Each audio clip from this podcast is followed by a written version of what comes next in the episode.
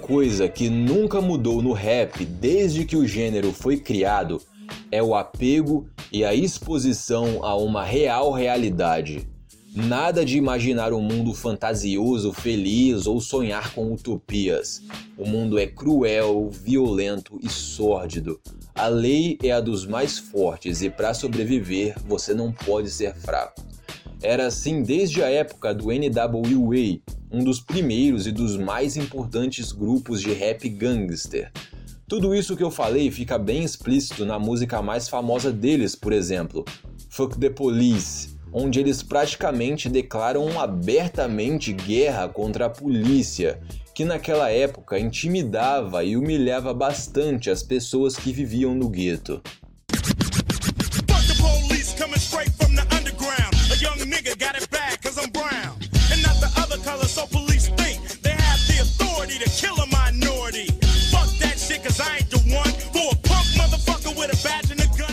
Prostituição, tráfico de drogas, assassinatos, ameaças, roubos, a vida no gueto e vários outros assuntos assim eram comuns nas letras do NWA, e isso influenciou praticamente toda a geração seguinte.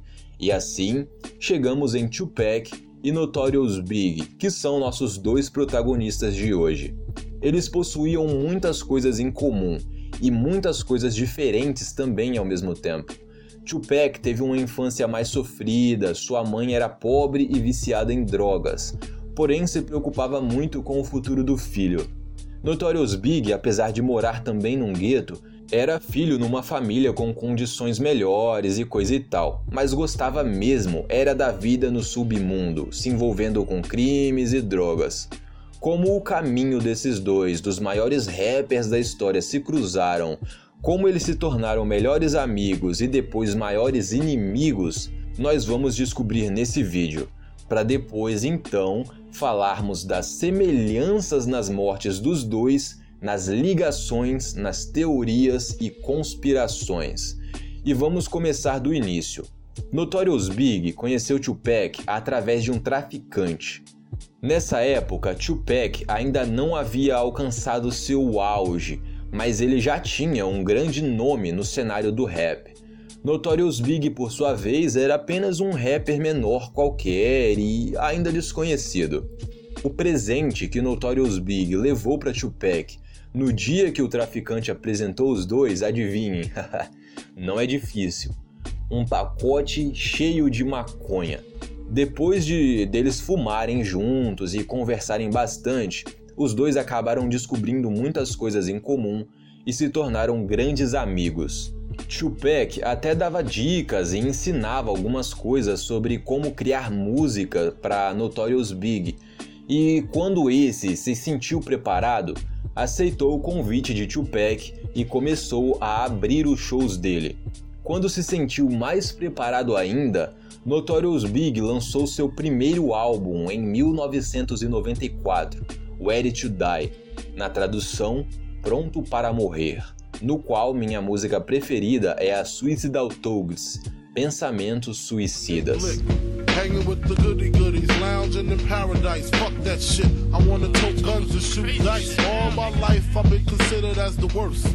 Lying to my mother, even stealing out purse crime after crime, from drugs to extortion. I know my mother wish she got a fucking abortion. Tupac acusou Big de roubar e copiar várias de suas ideias, ritmos e letras nesse álbum, mas isso foi algo dito só muito depois, quando eles já eram inimigos. O que realmente fez a amizade desses dois começar a se tornar inimizade é o que vem agora. No final daquele mesmo ano, 1994, Tupac estava em Nova York para gravar uma música e levou cinco tiros, sendo dois na cabeça, mas conseguiu sobreviver. E assim começou a guerra entre os dois dos maiores rappers da história. Tupac acusou Big de ser o mandante dos tiros que havia levado, mas na cabeça de Tupac, por que Big faria algo assim? Primeiro, naquela época só existiam duas grandes gravadoras que lançavam rappers nos Estados Unidos: a Bad Boy, na qual Notorious Big fazia parte e representava a costa leste, e a Death Row, que ficava na costa oeste. O dono da gravadora Bad Boy havia convidado Tupac para fazer parte da costa leste, mas ele recusou, sendo que com o sucesso do primeiro álbum de Notorious Big, ele tinha conseguido chegar no nível de Tupac nas vendas e na fama. E queira ou não, se Tupac não fizesse parte da gravadora, ele automaticamente se tornava um rival. Mesmo sem prova alguma e já tendo problemas com diversas outras pessoas, envolvimento com policiais corruptos e problemas com gangsters de Nova York, foi essa história que Tupac botou na cabeça depois de sobreviver a esses cinco tiros. Após se recuperar então, Tupac voltou para a costa oeste e fechou o contrato com a gravadora Death Row. O dono dessa gravadora era Sadiq Knight. Prestem bem atenção nesse nome porque vai ser um personagem importante no final da história. Bom, Notorious Big e Tupac, um na costa leste e outro na oeste os dois com muitos motivos para se odiarem. Começou assim uma troca de músicas entre os dois, onde um insultava o outro.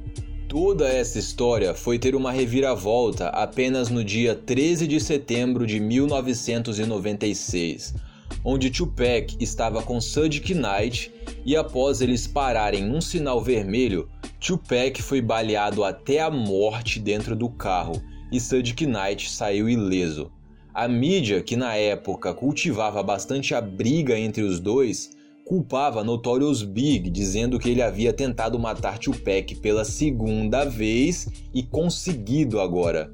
Notorious Big chegou a ser vaiado em alguns lugares por onde ele passou e tal. E no dia 9 de março de 1997, poucos meses depois da morte de Tupac, após sair de uma festa cheia de policiais corruptos e traficantes, Notorious Big também estava no banco do carona de um carro que também parou num sinal vermelho e foi baleado quatro vezes no peito. Enquanto Tupac sobreviveu seis dias após ser baleado para depois morrer, Big morreu menos de uma hora depois. E agora vamos falar da morte dos dois. É possível que a produtora Bad Boy mandou que matassem Tupac para se livrar da concorrência e depois ele foi vingado com o assassinato de Notorious Big? É possível, é muito possível na minha opinião. Mas a boa da verdade é que os dois tinham muitos motivos diferentes para morrer. Tupac, por exemplo, tinha inimizade com um dos maiores gangsters de Nova York, já quando ele foi baleado pela primeira vez, o Haitian Jack. Tupac foi preso quase 10 vezes e com certeza muitas pessoas não queriam ver ele em liberdade, e sim preso ou morto.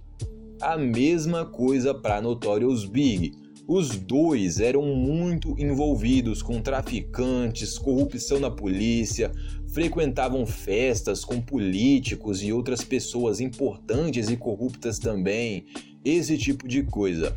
Mas lembram que eu falei que Sadiq Knight era uma peça importante no final de toda essa história?